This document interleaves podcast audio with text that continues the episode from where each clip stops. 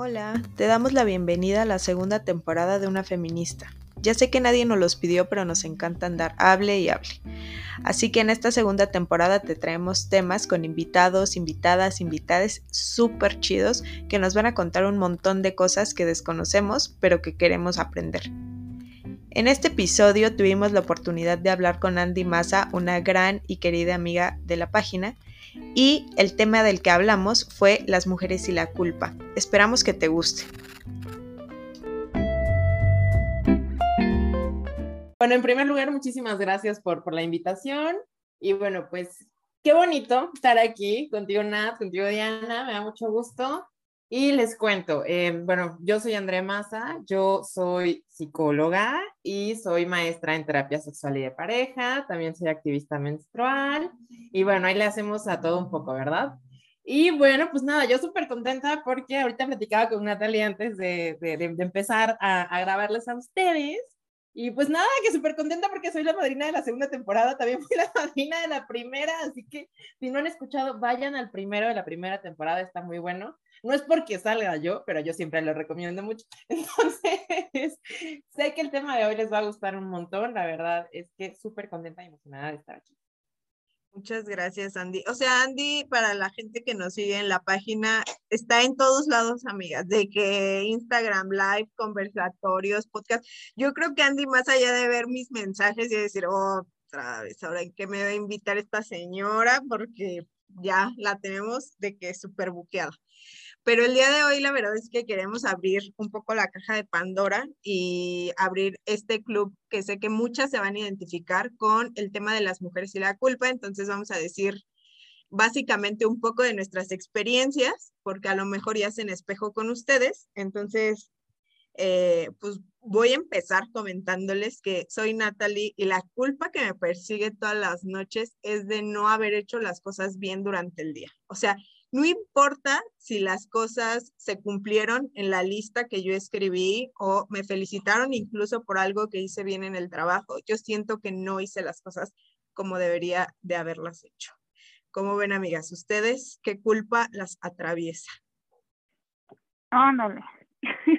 pues yo soy Diana Castillo y, ay, pues es que miren, amigas, les voy a contar que ahorita ando como medio relajada porque, pues, estoy desempleada y tengo un trabajo em, como provisional de niñera y eso la verdad es que me ha facilitado a que las culpas que tenía antes y que vivía en estrés y así presión pues ya no me afectan tanto, o sea, de verdad ya ahorita así que diga, ay, qué culpa me da, y es como, ay, no, ya, ya pasó, ya, déjalo ir. Pero no, la única culpa que sí puedo decir que más o menos me atormenta, porque ahorita les digo que como que ya me da igual, así como, pues sí, sí, si pasa algo chido, ¿no? Si no pasa, también chido, pero es con la alimentación. O sea, si me llego, por ejemplo, ahorita estoy como entrenando y si llego a comer, no sé, una galleta o algo así, es como, la madre, o sea, pero ya más tranquilo porque digo, ay, pues, ay, mi cuerpo lo pide, ya, dáselo, dáselo. Ah. Ocho micheladas después, dice Diana Castillo, el cuerpo lo pide. Yo me identifico con ella también.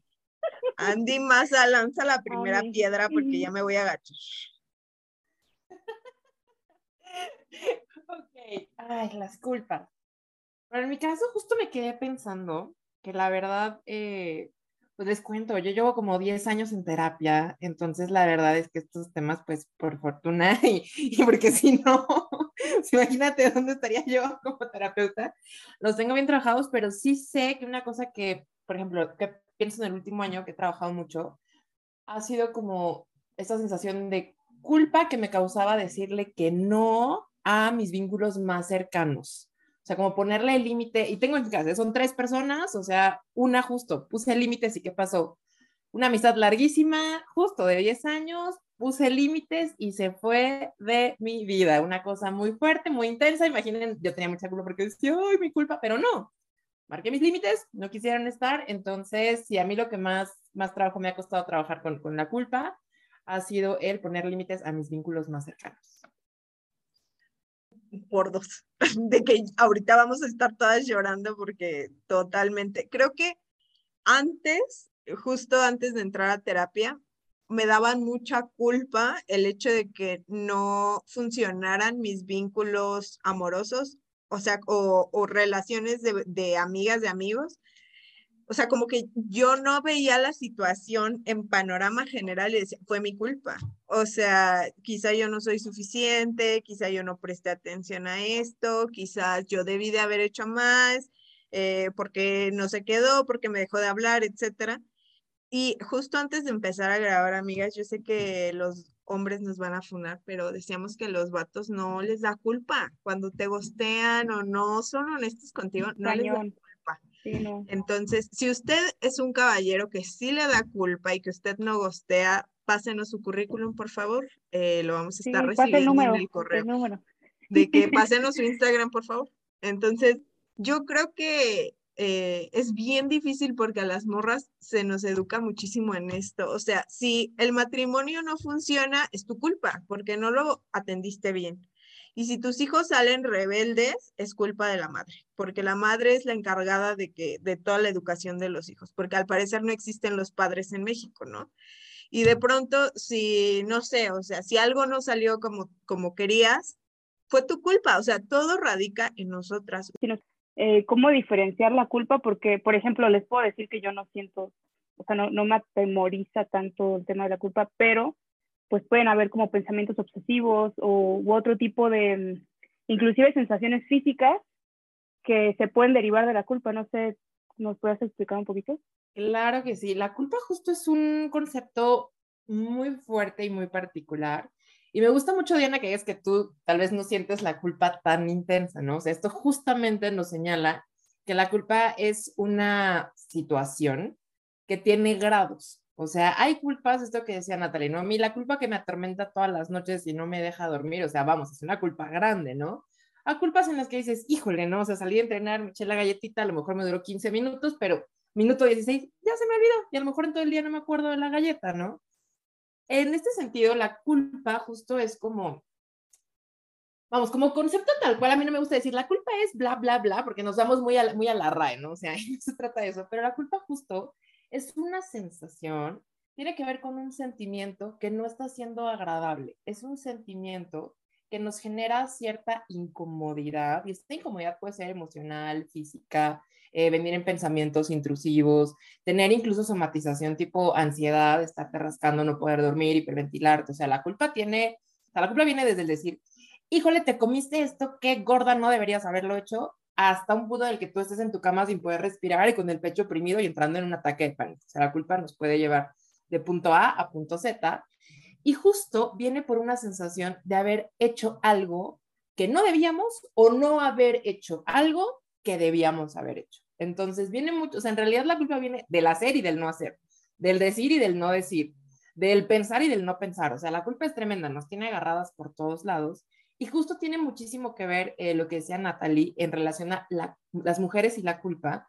Usualmente nosotras venimos con muchas cargas, venimos con una exigencia tremenda que puede ser social, eh, familiar o incluso personal, ¿no? O sea, esto es bien importante remarcarlo. Muchísimas veces tenemos tantas cosas tan introyectadas que nosotras mismas somos esa jueza. A mí, a mi terapia siempre me gusta trabajarlo con el papel de la jueza interna, ¿no? O sea, yo siempre digo a mis consultantes, ¿cómo anda tu jueza interna? ¿Cómo es, no? Y cuando me las describen, o sea, a veces nos encontramos unas juezas internas que ellas me dicen, es que es verdad, a mí nadie allá afuera me está pidiendo absolutamente nada de esto, soy yo misma sintiendo una culpa, una angustia y un nivel de exigencia brutal y al final del día, usualmente esta culpa se acompaña de pensamientos que nos invalidan, que nos hacen sentir tristes, que nos hacen sentir remordimiento, angustia, eh, frustración, o sea, nos llevan a lugares emocionales súper desgastantes. Y esa es la bronca de la culpa, que al final del día nos desgasta tremendo,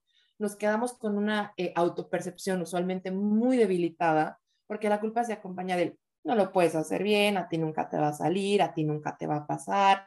Mira, por más que lo intentas, jamás lo vas a lograr. Mira la de al lado o al de enfrente como si puede y tú no. Entonces empezamos a bajar tanto la autopercepción que a la siguiente ocasión en la que nos toca actuar, hacer, decir, planear, no nos atrevemos y ¿qué pasa? Otro ciclo de culpa, ¿no? Porque, híjole, es que no hice.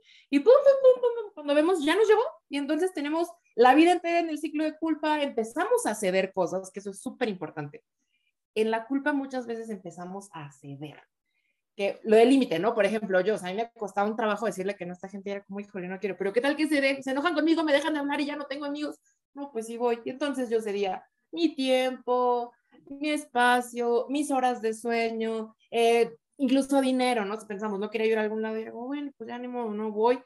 Tiempo, dinero, esfuerzo, energía. Entonces, usualmente cedemos y estamos perdiendo también ciertas cosas. No sé si con eso tengamos como respuesta inicial antes de que yo me vaya, porque a mí, amigos, también me gusta muchísimo hablar y me piro, entonces. Por eso invitamos a Andy, amigas, porque no le para la boca como a nosotras, por eso es parte ya de, de, de todas.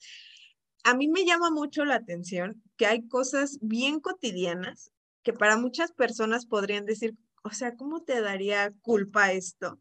Y para muchas morras es el pan de cada día. Comentábamos que la semana pasada habíamos colocado una encuesta en Instagram y habíamos como preguntado en general como, ¿qué es lo que te da culpa, no? O sea, ¿qué, qué, qué es lo que ocurre? ¿O qué es lo que te como que incentiva esto? Y algunas respuestas que me llamaron mucho la atención fue el descanso, que creo que eso, o sea, en este modelo capitalista, amigas, amigos, amigues, está pero a la orden del día. O sea, si un día te tomaste para descansar, híjole, qué floja, debí de haber lavado, debí de haber acomodado, este, o el descanso lo traduzco como, como estos memes de las mamás en vacaciones de que se quieren poner a limpiar, ¿no?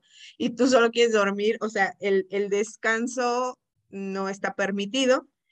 Igual se identifican mucho con esto de comer mucho o comer comida chatarra y no hacer ejercicio para quemarlo y había una respuesta muy parecida que era comer mucho hasta estar satisfecha. O sea, estamos hablando de cosas bien intensas ya, o sea, el comer, el descansar, el que está en sus 25 años y no ha llegado a donde ella se veía, el ser inestable emocionalmente porque se sienten una carga para sus seres queridos. Entonces, híjole, o sea, creo que todas las mujeres en algún punto de nuestra vida, como que dependiendo de la edad o el tiempo en el que estamos, hay distintos tipos de culpa, supongo yo, y, y, a veces unos no se van, como que solo suben de nivel, amigos, como en Mario Bros, supongo yo.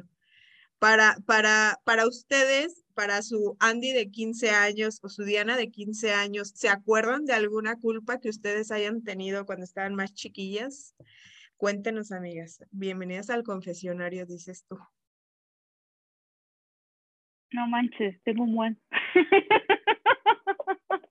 a ver, ¿cuál, cuál? pues a los 15 años, híjole. Pues miren, la verdad es que creo que a los 15 años como que estás en secundaria, ¿no? Miren, yo la verdad en secundaria no era alguien popular. Entonces, o sea, como que sí me daba culpa así de, siento que no estoy viviendo al máximo mi, mi adolescencia. O sea, me, me entraba así como que la ansiedad de qué onda, o sea, ¿por qué la gente sale mucho y yo me la paso aquí como que leyendo y así? Digo, o sea, ahorita también siento que es muy provechoso porque pues, la lectura, ya saben, pero, pero sí, a, mis 15 años como que eso me daba culpa y siento ahorita que ya ha pasado el tiempo, digo, pues como que ni al caso, no tienes, o sea, me hablo, ¿no? Así como Diana, adolescente, pues relax, tranquila, qué bueno que, que pues ya estamos comprendiendo diferentes las situaciones. Y así, ¿tú qué tal, a mí? Uy, todo un tema, por eso les decía al inicio, tengo muchos años en terapia. Yo llegué a terapia porque em, estaba, yo tenía como, bueno, yo viví trastornos alimenticios, trastornos de la conducta alimentaria durante muchísimos años y justo yo empecé en la adolescencia. Entonces, pues claro que para mí había un tema de culpa con el cuerpo, con la comida, con respirar, con existir. O sea, yo era una culpanda. La verdad me daba culpa existir per se. Eh, cuando yo llego a terapia, justo llego en un momento muy agravado de mis trastornos alimenticios, porque además estaba yo eh, estudiando la licenciatura en cierta institución que Natalie conocerá muy bien, y pues la exigencia era mucha, y yo estaba ahí justo porque quería demostrar cosas, no porque yo quisiera estar ahí realmente, Entonces tenía yo además una culpa tremenda de, híjole, ¿qué tal que yo no soy lo suficientemente inteligente? ¿Qué, yo, ¿Qué tal que yo no soy lo suficientemente capaz? ¿Qué tal que yo decepciono a todo el mundo? Mis papás a Oaxaca completo. Ah, bueno, yo soy de Oaxaca, entonces trae una idea ahí de no, no, no voy a hacer la vergüenza del pueblo, ¿verdad?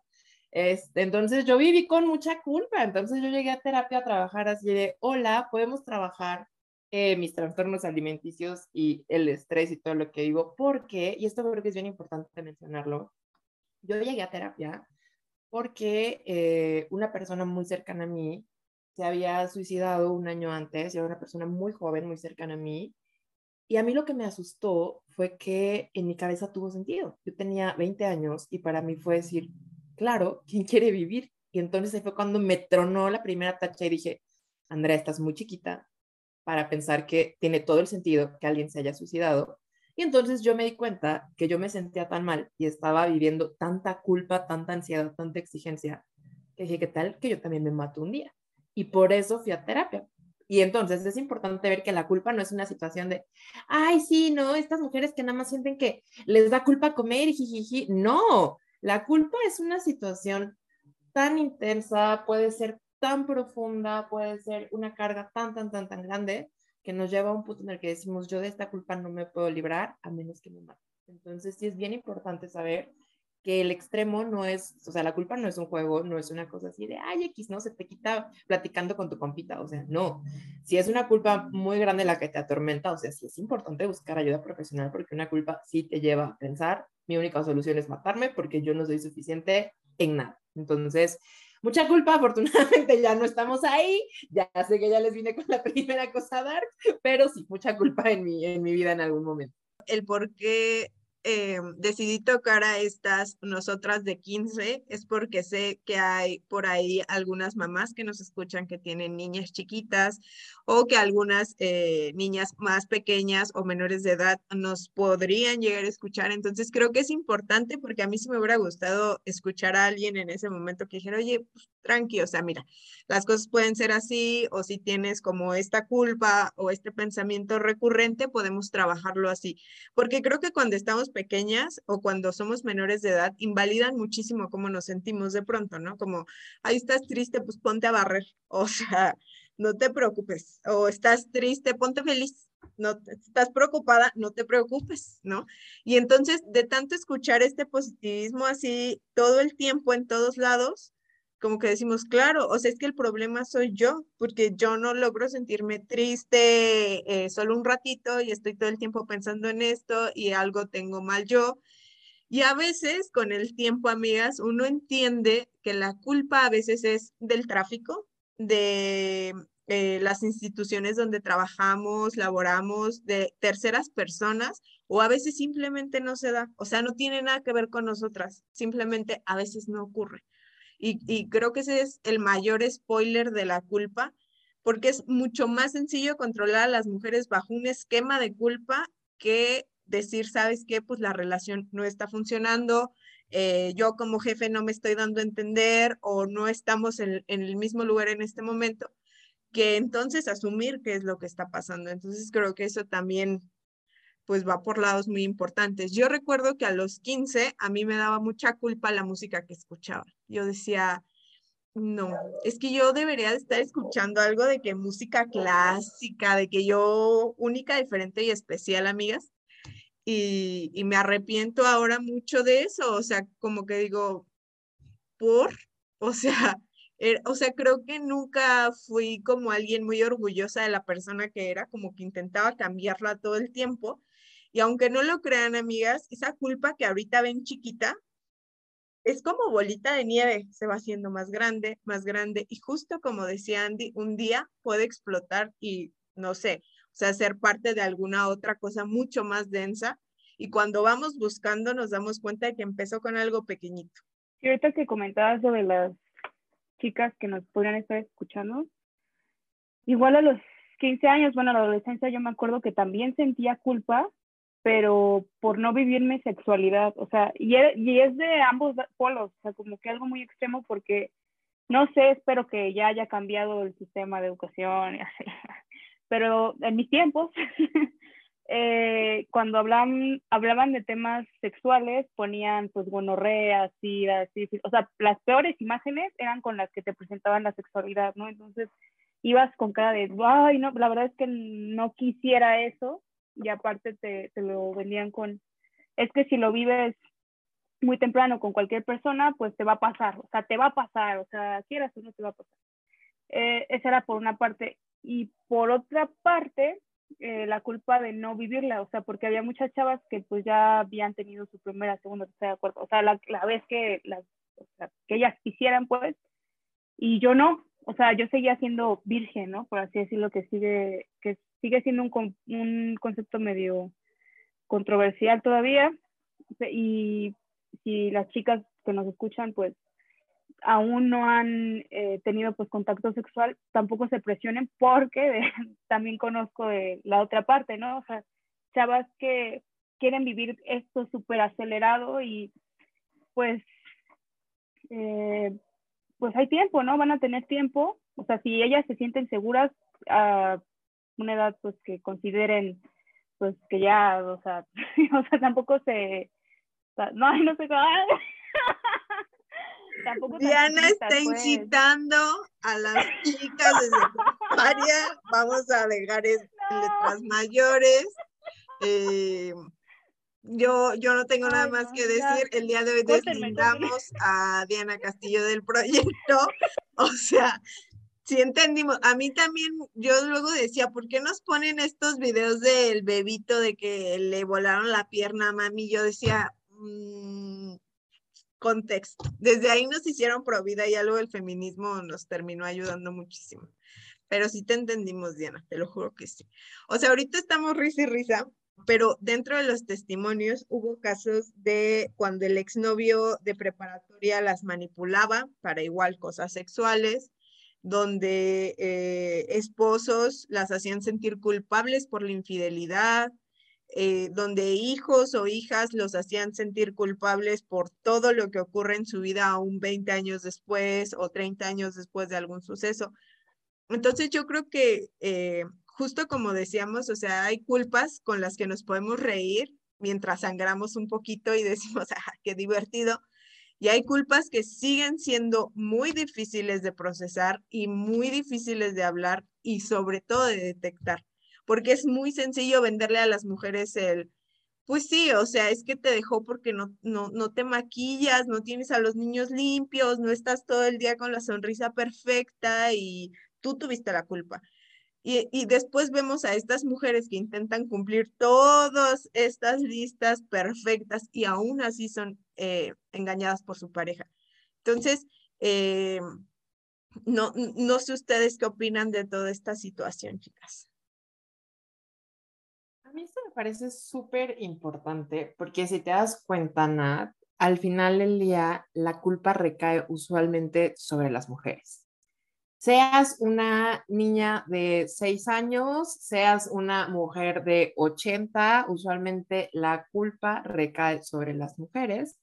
Y por ejemplo, ahorita que estabas mencionando esto, digo, yo sé que esto es como el chisme de pero me vino súper a la mente ahora que estuvo como todo, todo Twitter incendiado porque eh, Piqué fue infiel a, Shakira, vi un tweet un día que, que, una chica ponía como, pues eso le pasó a Shakira, imagínate qué te espera a ti, ¿no? Y yo me quedé así de, wow. O sea, ¿en dónde estás, hermana? ¿No? O sea, de verdad, ¿en dónde estás para tuitear esto? Porque si te das cuenta, entonces, ¿qué está asumiendo esta mujer? Que Shakira algo hizo mal o que Shakira algo tiene mal en ella y que si Shakira diosa preciosa del universo, le pusieron el cuerno, es culpa, o sea, como, pues aquí a ti qué te espera, ¿no? O sea, como si te faltara algo, o sea, entonces esto me llama mucho la atención porque usualmente creemos que a nosotras algo nos hizo falta, a nosotras em, estamos mal de alguna manera, justo, y entonces empezamos con las ideas de la insuficiencia, ¿no? Ahora pensando en una relación, ¿qué pasa cuando te lo llevas al trabajo? ¿Qué pasa cuando te lo llevas a la escuela? ¿Qué pasa cuando te lo llevas contigo misma? Y empezamos justamente a cargar con estas ideas y estas sensaciones de que no estamos completas, nos falta algo, no vamos a poder, y entonces venimos a cargar muchísimas culpas. ¿Y qué pasa? Que uno de los ámbitos en donde eh, se nota y sabemos que, que las mujeres podemos llegar a vivir mucha más culpa porque además hay una estructura social que nos constriñe, nos oprime y nos condiciona, pues es lo relacionado a nuestros cuerpos y a nuestra sexualidad, ¿no? O sea, la manera en la que vivimos nuestros vínculos. Entonces es bien importante esto que mencionabas ahorita de, de si sienten que el esposo, que el novio de la prepa, porque al final del día, y tiene mucho que ver con lo que decía Diana, de qué información te dan si te embarazas, entonces, y, si te embarazas ya eres una puta, ¿no? Y luego si abortas, pues peor, eres la más mala persona. Y además, ¿qué hacías teniendo relaciones sexuales? Y además viene todo esto, te van a dar todas las ETS e ITS del mundo, ¿no? Y, la culpa por abortar también. Eh, o sea, 100% vas a tener culpa y es como, mm, no les pasa a todas, amigas. Exactamente. Y además, por ejemplo, también, si lo ves, eh, ¿qué pasa cuando menstruamos? ¿No? Justo platicaba con una consultante hace unos días de eso lo que te dicen es como, ya vas a poder quedar embarazada, cuídate porque no sé qué. O sea, si se dan cuenta, cualquier cambio que tenemos las mujeres en nuestro propio cuerpo, en la forma en la que actuamos, en la forma en la que nos vestimos, todo va a tener una consecuencia regularmente mala para nosotras. Entonces, claro que empezamos a vivir con muchísima culpa, porque qué angustia que ahora si me acerco a los niños, ¿qué tal que me embarazo, no? Y qué tal que me apuesto con uno que me gusta, híjole, no, y pues voy a tener que abortar, y entonces, ¿qué va a decir todo el mundo? No, me voy a tener que casar, y si me caso, y entonces, o sea, nos condicionan y creemos que nuestra vida va a ser todo lo peor de la existencia. Claro que empezamos a crecer con mucha culpa y además nunca nos enseñan a acercarnos a nuestros propios procesos con placer, con responsabilidad. ¿Qué tal que te dijeran, bueno, mira, no pasa nada, ¿no? Pues si te embarazas están estas opciones. Ah, pues claro, una sabe que tiene agencia que va a poder tomar una decisión, pero no. Nos enseñan que absolutamente cualquier cosa que pensamos, que querramos, que deseemos va a estar mal y entonces empezamos a limitarnos nosotras mismas y a sentirnos súper angustiadas por no estar cumpliendo con este estándar. Y además, que yo creo que siempre es súper importante mencionarlo, pues vivimos en una sociedad en donde el judeocristianismo, ¿cómo nos tiene? O sea, sí es bien importante mencionarlo, o sea, no es que la culpa venga de la nada. ¿De qué nos habla la iglesia? Por ejemplo, yo fui a una escuela católica desde el kinder hasta la prepa. Afortunadamente fue una escuela católica buena ondita, muy relajada. En mi casa mis papás la verdad no son tan estrictos, entonces yo no traigo trauma eclesiástico, pero tengo compitas que sí, sí, híjole, ¿no? O otras chicas que fueron a escuelas eh, religiosas más estrictas. Y justo, ¿de qué te habla la iglesia, no? Por mi culpa, por mi culpa, por mi gran culpa. O sea, tú vas a darte golpes de pecho a la iglesia real pidiéndole a Dios que te quite esa culpa porque eres malo vas a confesarte y le tienes que decir al padre, soy la peor, ¿no? Me siento aquí tremendamente mal, me siento terrible. Vivimos en un espacio, en una sociedad que nos invita constantemente y hasta hace como qué bueno, ¿no? Si sientes culpa es porque vas por buen camino, vas a ser buena. Entonces, a mí me parece bien importante resaltar eso, no sé qué opinan ustedes de que nos quieren buenas, recatadas y con culpa todo el tiempo para que estemos como bien amarradillas, ¿no? O sea, también algo que, que ahora me pongo a pensar, que, que yo lo dije muchas veces y lo escuché con muchas amigas, es que te da culpa que la relación con alguien que no está preparado mentalmente o psicológicamente no funcione y amigas, a veces es lo mejor que te puede pasar. O sea, de verdad es algo que está fuera de tus manos, que no hay responsabilidad en ello y que, o sea, creo que también hablando de responsabilidad, siento que la culpa y la responsabilidad van de la mano, así. O sea, como yo siento culpa de esto o esto o esto, para no sentir culpa me hago responsable de procesos que no me tocan a mí. O sea, de cuidar gente que a mí no me toca o que si hay tráfico es totalmente mi culpa y yo debí de haberlo prevenido. Y, y entonces creo que también ahí es bien importante que demos un pasito atrás y pensemos, a ver, si es mi culpa, o sea, si tengo yo inercia en esto que estoy haciendo o para dónde voy, porque he escuchado también amigas que de pronto les da culpa gastar en ellas, o sea, de comprarse un helado, comprarse ropa, eh, ir a comer, etcétera, y no porque todo el dinero es para esto o yo no tengo derecho a disfrutar.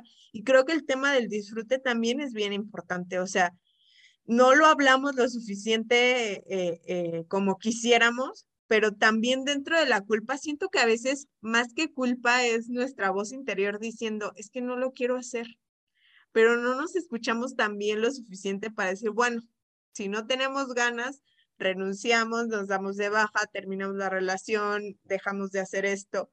Es como si firmáramos un contrato para toda la vida y te fregaste. O sea, no fue tu problema, pero tú lo arreglas, ¿no? Y eso sí es histórico, o sea, de verdad me parece impresionante porque le podemos rascar y rascar y rascar al tema de la culpa y va a seguir saliendo. Lo hablábamos en broma hace rato, porque sabemos, ya sabemos que están diciendo los vatos que nos oyen, pero no todos los hombres, yo sí tengo culpas. Sí, amigos, sí, a eso vamos. Y hablándolo con más seriedad, también existe la, o sea, la culpa no es solo de las morras, no es algo que solo las morras tenemos, pero sí es con, con las que más ensaña la sociedad en, en, los resultados que puedan ocurrir, ¿no? O sea, siempre o la mayoría de las veces las morras somos las, las que cargamos con la culpa de X o Y razón. Pero también hay cosas que entre hombres eh, pueden llegar a ser como un tema, ¿no? El no ser suficientemente masculino, el no poder hacer todo lo que los amigos están haciendo, etcétera, ¿no? O el no cumplir ciertos roles con las relaciones. Entonces creo que eso también es importante porque en lugar como de aventarnos la pelota de quién tiene el peso más grande en la culpa, también nos ayuda a humanizarnos un poquito y decir, mm, creo que, creo que ninguno de los dos tiene la culpa, pues, o sea, ya, dejémoslo fluir, ¿no? Pues creo que en este sentido, o sea, me parece bien relevante pensar cómo al final del día la culpa no nos permite conectar con nosotras e incluso, ¿no? O sea, los vatos con ellos mismos. O sea, al final del día la culpa lo que nos va haciendo es actuar y ciertas acciones destinarlas en función de esa sensación. O sea, ahorita que decías esto, eh, me viene a la mente, yo vengo saliendo de clase de pilates, o sea, yo fui a pilates y vine corriendo a mi casa entre la lluvia para llegar a grabar y eh, mientras estábamos en la clase empezó a llover fuertísimo, pero tremendo, y de pronto dejó de escucharse la voz de la instructora. Entonces estábamos todas así como ahí acostadas en el reformer intentando verle la cara a la mujer a ver qué decía.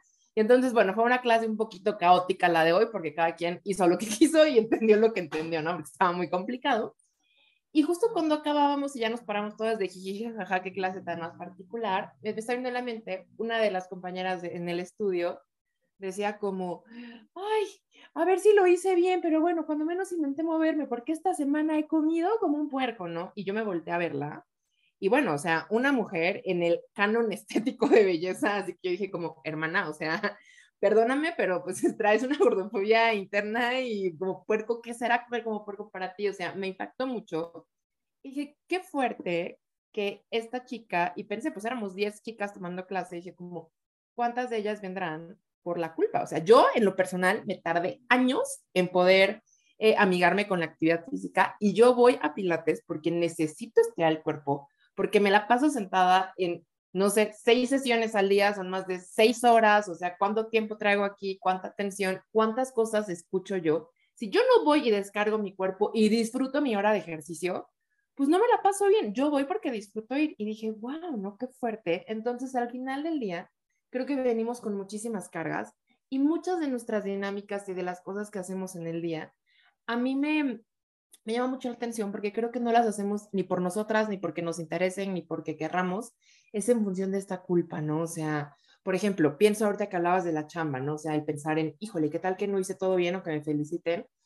¿Cuántas mujeres no terminan dando su tiempo esto de trabajar horas extra, de trabajar en fines de semana, de acceder a hacer más tareas de las que les tocan eh, en función de su contrato, justo por esta culpa, ¿no? De como tengo que dar más, tengo que ser más en la pareja, ¿no? O sea, ¿cuántas veces, incluso pensando en, en dinámica, yo que trabajo mucho con, con dinámicas sexuales, me toca escuchar mucho el decir, traigo una culpa tremenda con mi sexualidad porque a lo mejor yo no quería estar con mi pareja y no supe decir que no y ahora me siento súper mal porque es un abuso el que vivimos. O sea, saber que la culpa no es nada más como, ay, me angustié porque me comí la galleta. O sea, la culpa nos puede llevar a pensar, me quiero matar, la culpa nos puede llevar a vivir violencias, a vivir abusos, a vivir agresiones. Entonces es bien importante saber qué tan lejos nos puede llevar la culpa.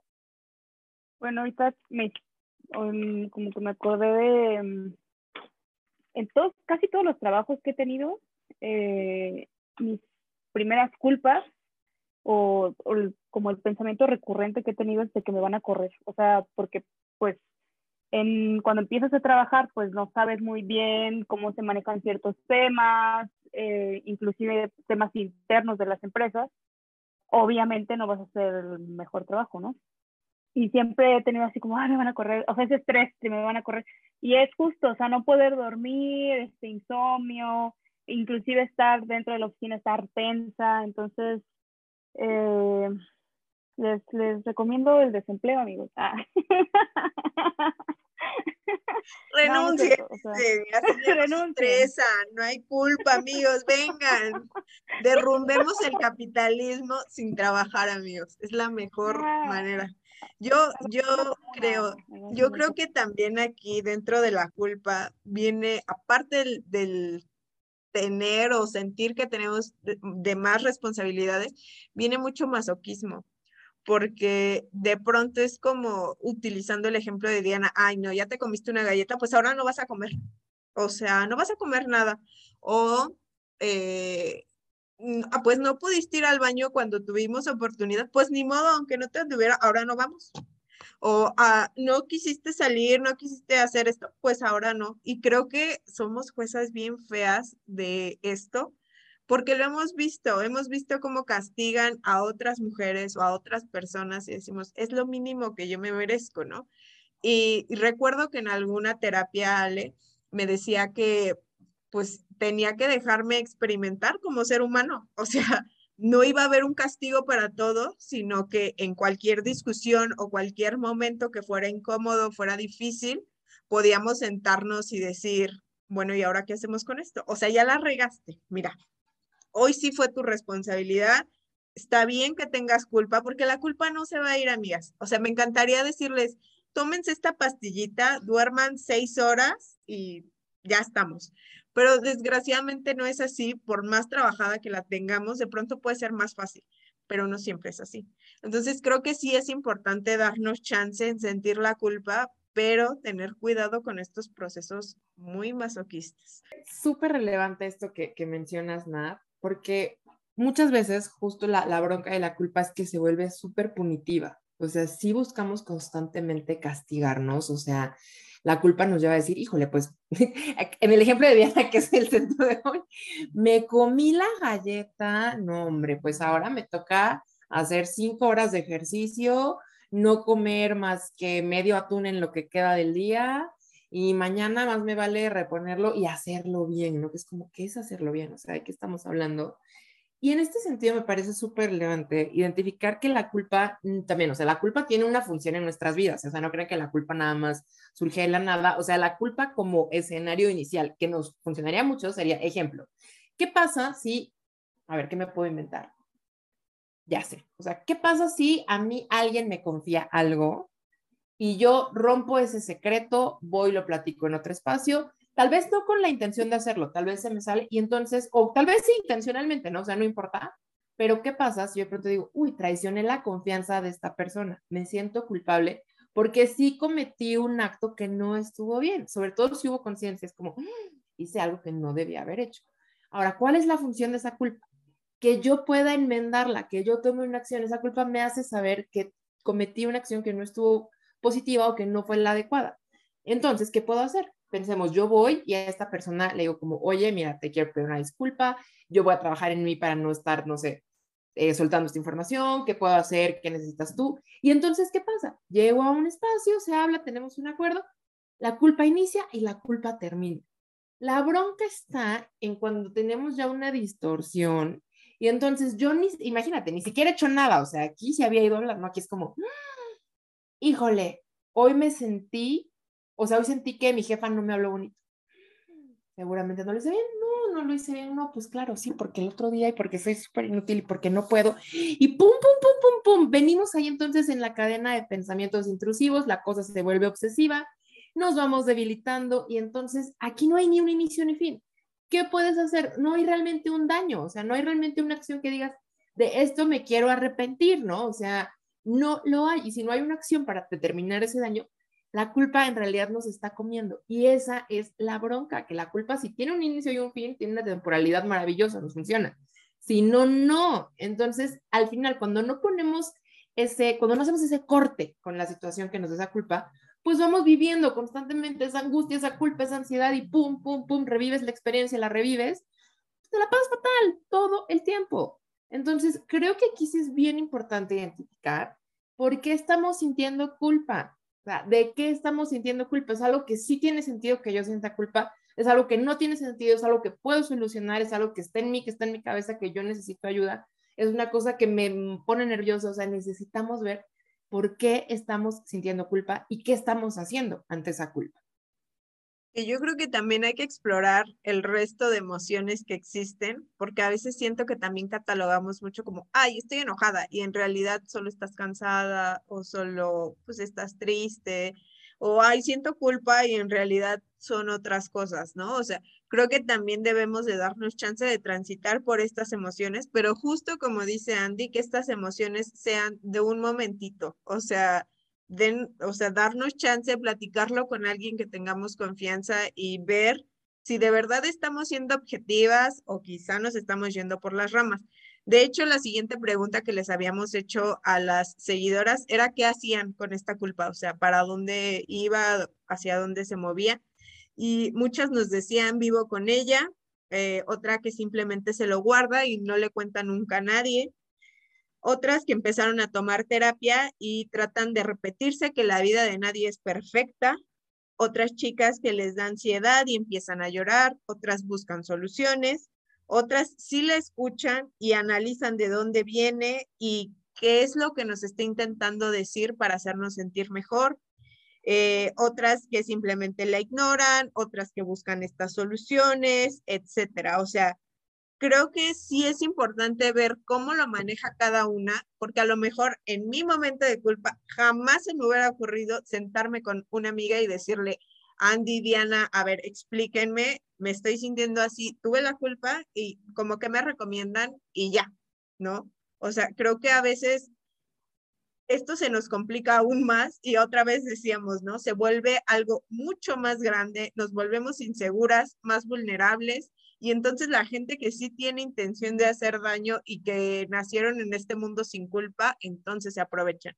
Entonces creo que sí es importante como mediar esto, el tiempo en el que queremos trabajarlo o si de plano queremos decir, mira, ahorita no te quiero ver, ahorita no quiero platicarlo y después ir checando como estos modelos que tenemos para irlo soltando poco a poco, ¿no? Entonces creo que eso también es como importante. Me parece súper importante eso de compartirlo porque no saben cómo nos especiamos y no saben cómo hay retroalimentación de la otra parte, ¿no?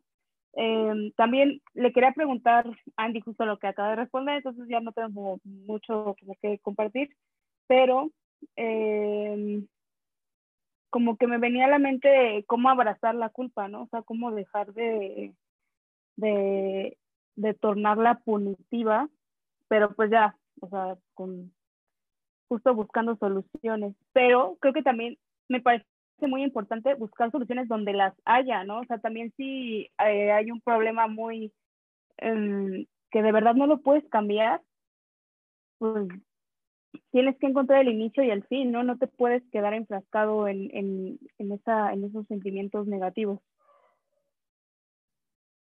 por ahí hay un libro que les vamos a dejar en las historias, que es Las mujeres y la culpa de Liliana eh, me parece.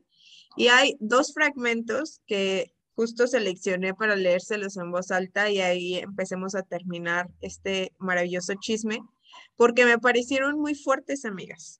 Eh, hay, hay esta parte donde nos dice que necesitamos crear y recrear certezas religiosas que nos protejan de la angustia que surge ante esta culpa por existir.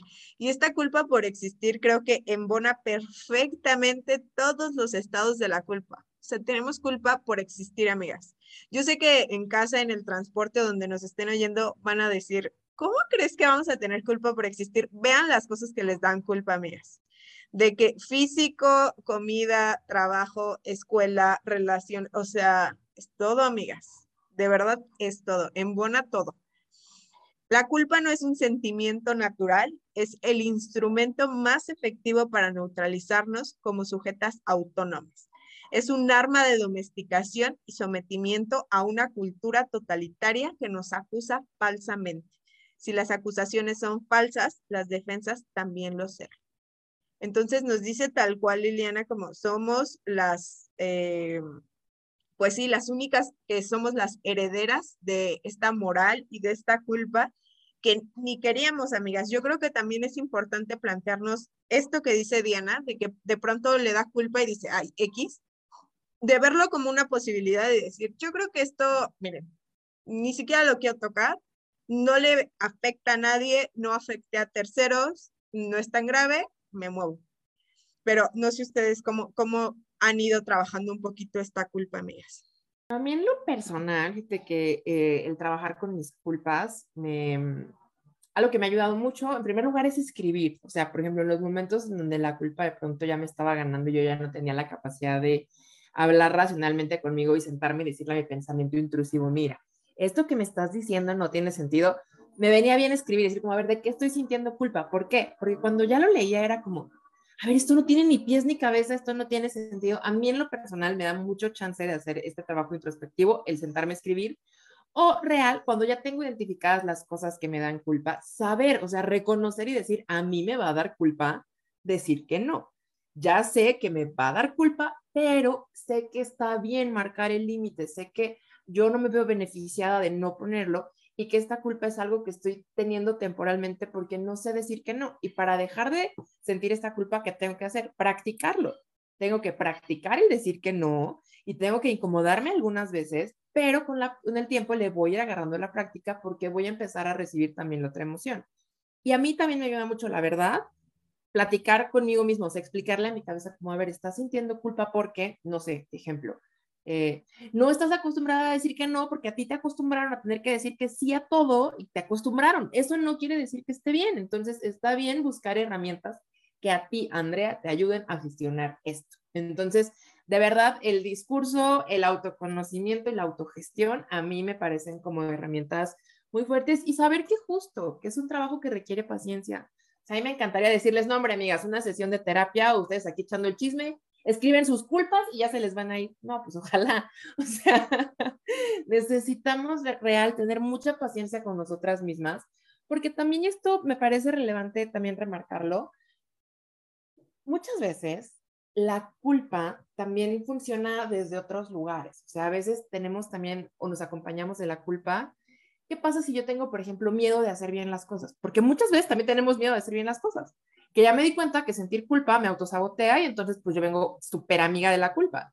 O a lo mejor yo me vivo en una historia o en un papel de víctima y sentir culpa me hace mantener ese lugar.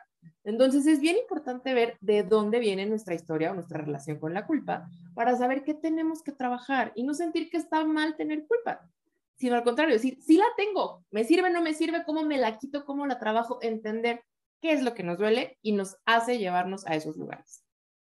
Yo creo que también es importante decirles que la culpa no nos define. O sea, porque hayas fallado en un examen no significa que eres tonta. O porque hayas hecho mal un guiso no significa que eres la peor cocinera. O si hasta el agua se te quemó, cosa que fue mi caso, amigas. Mi mamá muy feliz aquí en la audiencia en vivo, porque tenemos audiencia en vivo, hermano está muy feliz contando esa historia de que se me quemó hasta el agua y digo, mira, ¿qué tal que el día de mañana me hago pastelera, chica? De que nos hacemos millonarias gracias a mí. Y, y, y, creo que esto, o sea, nos definimos por todos los errores y por todas las cosas horribles que de pronto llegan a nuestra cabeza y queremos también tragarnos culpas ajenas en, ay, pobrecito, es que no lo entendí lo suficiente, ay, pobrecita amiga, es que pues sí, o sea, lo entiendo, no lo justifico, no lo quiero en mi vida, nos vemos, ¿no? Y creo que eso también es parte de nosotras en tomar posesión de lo que a nosotras nos toca y dejarnos fluir, porque de vivir con tanta culpa, amigas, se los dice alguien que de verdad es fiel compañera de la culpa, la ansiedad y la depresión, no sale nada bueno, amigas. O sea, de verdad, uno se sabotea y se sabotea y después llegamos a un punto en donde ni siquiera sabemos qué queremos, dónde estamos, para dónde vamos, etcétera. Y justo para ir cerrando es esto que les vengo diciendo, esta parte final me parece como muy importante que la escuchemos y la leamos continuamente porque creo que nos explica mucho del por qué también la culpa se puede instalar sin tema en nuestra vida. Y dice otra vez el libro de las mujeres y la culpa, nuestro ser para sí se transforma en ser para otros y o ser contra sí. Nuestra conciencia manipulada se vuelve contra nosotras mismas. Somos todas para otros y de ahí surge el sentimiento de extrañeza propio de la enajenación. Crecemos en medio de sentimientos de culpa y autocompasión, aprendemos el desprecio a nosotras mismas, fuente de todas las violencias. La violencia contra nosotras mismas es una forma de expiación y penitencia. Se incrementa el masoquismo, la conversión de sentimientos hostiles en síntomas y en un sentimiento de culpa indefinido que nos condena a bloquear nuestras actividades sanas. Y, sí, de que yo le digo a la autora por dos, por tres, por cuatro y así nos seguimos la lista innumerable. Eh, fuera, fuera de todo esto, ustedes eh, me gustaría como, como ya planteamos algunas estrategias para combatir la culpa desde nuestros escenarios. A mí me funciona perfecto contarle a alguna amiga o contarlo en terapia, porque a veces siento que estas culpas son demasiado gigantes que no lo puedo verbalizar con alguna persona cercana, aún no llego a eso, pero al, menos a mí me funciona eso o salir a caminar eh, Diana, no sé a ti qué te funcione. Pues un poco similar a lo tuyo, también como que platicarlo en un círculo de confianza, me, no es como que me quite así al 100% la, la culpa, pero como que me da claridad en el decir, em, bueno, estás haciéndote por un, como objetivamente o te estás volando la verdad. Y por otra parte, eh, también como autoterapia, bueno, también terapia, pero eh, a mí misma, pues, Diana, no tienes que ser perfecta, eh, quieres ser perfecta y obviamente no quiero ser perfecta. es, un trabajo muy difícil, muy complicado, nadie es perfecto en este mundo, entonces eh, así se me va bajando como la ansiedad y se me va y ya a otra cosa mariposa y y ya. Me encanta la otra cosa mariposa, totalmente. Si tuvieran que dar como este mensaje final a las mujeres de cualquier edad que nos están escuchando o de pronto por ahí si hay algún batillo que dijo, mmm, culpa, se oye interesante, creo que tengo un poco de esa enfermedad. Eh, ¿Qué les gustaría decirles o qué les gustaría a ustedes haber, eh, sí, o sea, haber sabido antes para que este tema de la culpa no fuera el monstruo gigante que pensamos que es. De que todas nos ponemos a llorar otra vez. Estoy lista para esto. Dios mío, este inicio de temporada vino fuerte, amigas. Ustedes estaban esperando un tema así de que por qué el cielo es azul y nosotras riéndonos y ya vamos a acabar llorando. De que al azar, no sé ustedes qué opinen, quieren que, quieren que empiece yo, ustedes digan. Va, Sandy. Yo creo que a mí algo que me hubiese gustado mucho saber en su momento es que no soy la única que está sintiendo, viviendo, teniendo culpa. O sea, la verdad es que saber que, pues, digo, para bien o para mal, pues es un mal colectivo, sí ayuda mucho a no sentir que algo está mal contigo misma, ¿no? O sea, en mi caso, o sea, me hubiera venido bien saber, o sea, digo, al final del día, como compartiendo un poquito en relación a mis trastornos alimenticios, yo terminé en una fundación y donde éramos muchas. No sabes a mí la culpa que se me quitó de sentir que yo vomitaba o que yo tenía tracones, porque fue como, wow, hay otras cinco que lo hacen, wow, puedo hablar de esto y nadie me va a juzgar, qué hermoso. Entonces ahí viene la segunda cosa. Si ustedes están sintiendo culpa, que tiene mucho que ver con la estrategia que nos compartía Nat, hablarlo, buscar si es con amigas, si es con familia, si es en terapia, si es en un círculo que encuentran virtual, lo que sea, pero buscar con quién hablarlo, porque vamos a escuchar otras, otras perspectivas, otras voces y sobre todo reconocer que no hace falta, les juro que sea la culpa que sea la que estén viviendo, no hace falta estarnos recriminando todo el tiempo. O sea, real no lo vale saber que hay muchas estrategias y que si una culpa no está teniendo un principio y un final, como mencionábamos hace ratito, es una distorsión, es una distorsión cognitiva, es una distorsión del pensamiento, ya están jugándose otras cosas. Entonces, eso no es la realidad, de verdad, no es, les juro que no es. Entonces, eso, eh, saber que no soy la única, saber que puedo hablarlo y que seguramente voy a encontrar un grupo de apoyo y que si me está haciendo mucho ruido, no es real. Y cómo, o sea, buscar con quién no puedo hablar, cómo puedo gestionarme para salir de ese ciclo de culpa. Y eso sería lo que yo haría. Totalmente. Creo que también yo agregaría eh, para alguien que le pueda servir como que si estás en lugares o con personas o con jefes o con cualquier lado donde la culpa en lugar de hacerla más chiquita, te la hagan más grande y te digan, pues sí es tu culpa por tonta. O sea, si hay violencia en medio, ojo ahí, esos lugares no están bien, no necesitan ustedes escuchar eso porque estoy 100% segura que ustedes ya se los dijeron y 10 veces más feo. O sea, o sí, claro, es que es tu culpa porque pues, no estás guapa, no te arreglas, y lo estoy entrecomillando porque no nos tenemos que arreglar nada, este, no le echaste ganas, no dormiste más, o sea, intentemos en la medida de lo posible alejarnos de esos lugares. Yo sé que suena muy fácil porque a veces estos lugares pueden ser la pareja, los hijos, el lugar de trabajo, los papás, etcétera, pero en la medida de lo posible intentar que estos espacios ya no nos hagan que la culpa sea tan grande, porque les juro que no es 100% su culpa de cualquier situación que están pensando. A veces puede influir muchísimas otras cosas, como les digo, mala comunicación con su jefa, con sus papás, con su novio o con su novia, eh, eh, algo que ustedes no estaban en el momento, no lo entendieron, alguien no se supo explicar, etcétera.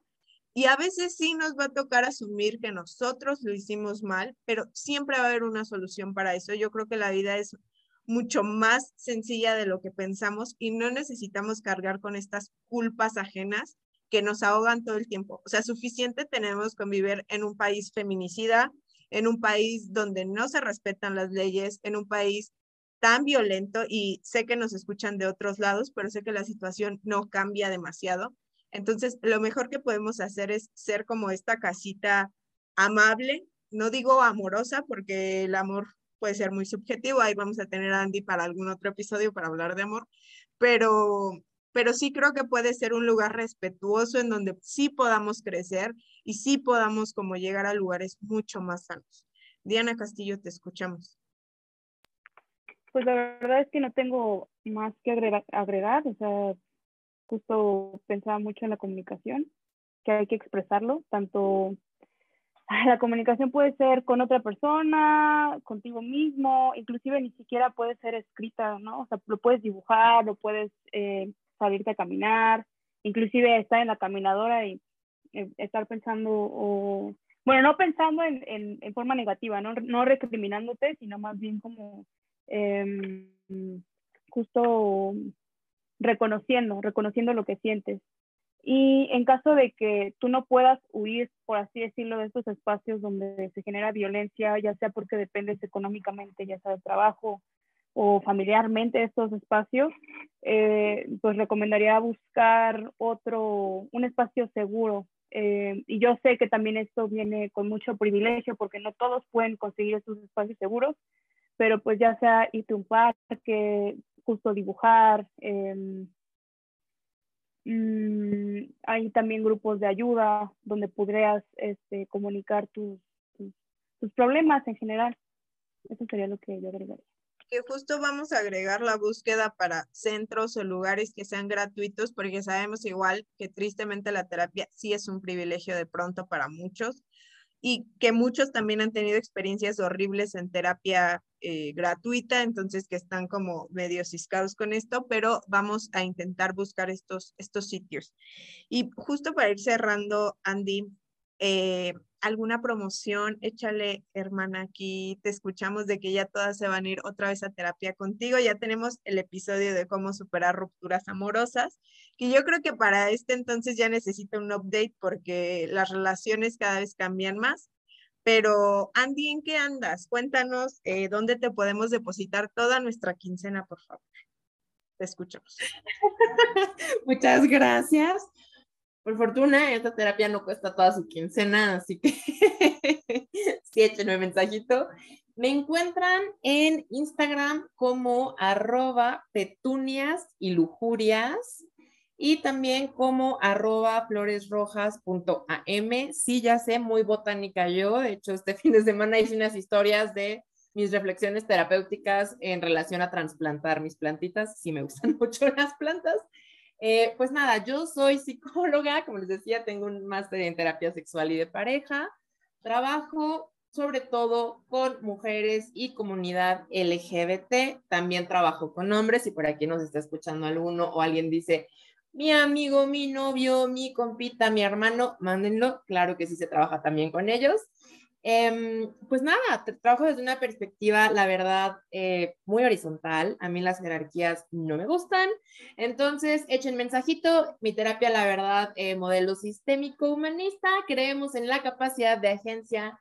Vemos qué puedes hacer por ti y también muchas cosas, buena ondita, técnicas de respiración, meditación, todo aquí buscando un tema bastante holístico. Entonces, pues nada, ahí ando igual, y si están más interesadas en cosas menstruales, ahí en floresrojas.am, eh, pues me encuentran.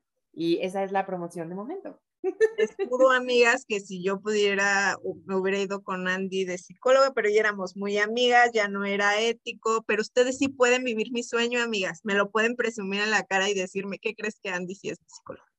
Entonces, Vayan amigas, vayan a checarlo. Tiene un trabajo muy bonito en ambas cuentas que vamos a estar etiquetando para que vayan a dejarle amor y a decirle, Andy, yo te entiendo, yo vivo con culpa, vamos a hacer un club de mujeres culpables y ya, nos golpeamos el pecho entre todas o lloramos o a ver qué hacemos.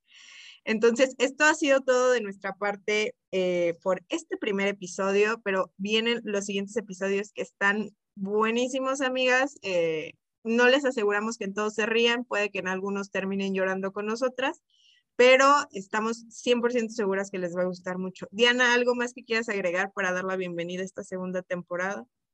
Diana dice que ella ya está. Los amo, los amo. Diana quiere fans, amigas, para hacerse famosa en Instagram y ya, ese sea su trabajo ahora, amigas. Entonces, ayúdenla, por favor. Vayan a seguir. Esto sería todo eh, por nuestra parte. Les mandamos un abrazo, un beso, doble beso si van en el transporte público. Entonces, cuídense mucho, usen bloqueador, tomen agüita, escuchen a Taylor Swift. Las amamos mucho. Nos vemos en la siguiente. Bye, bye.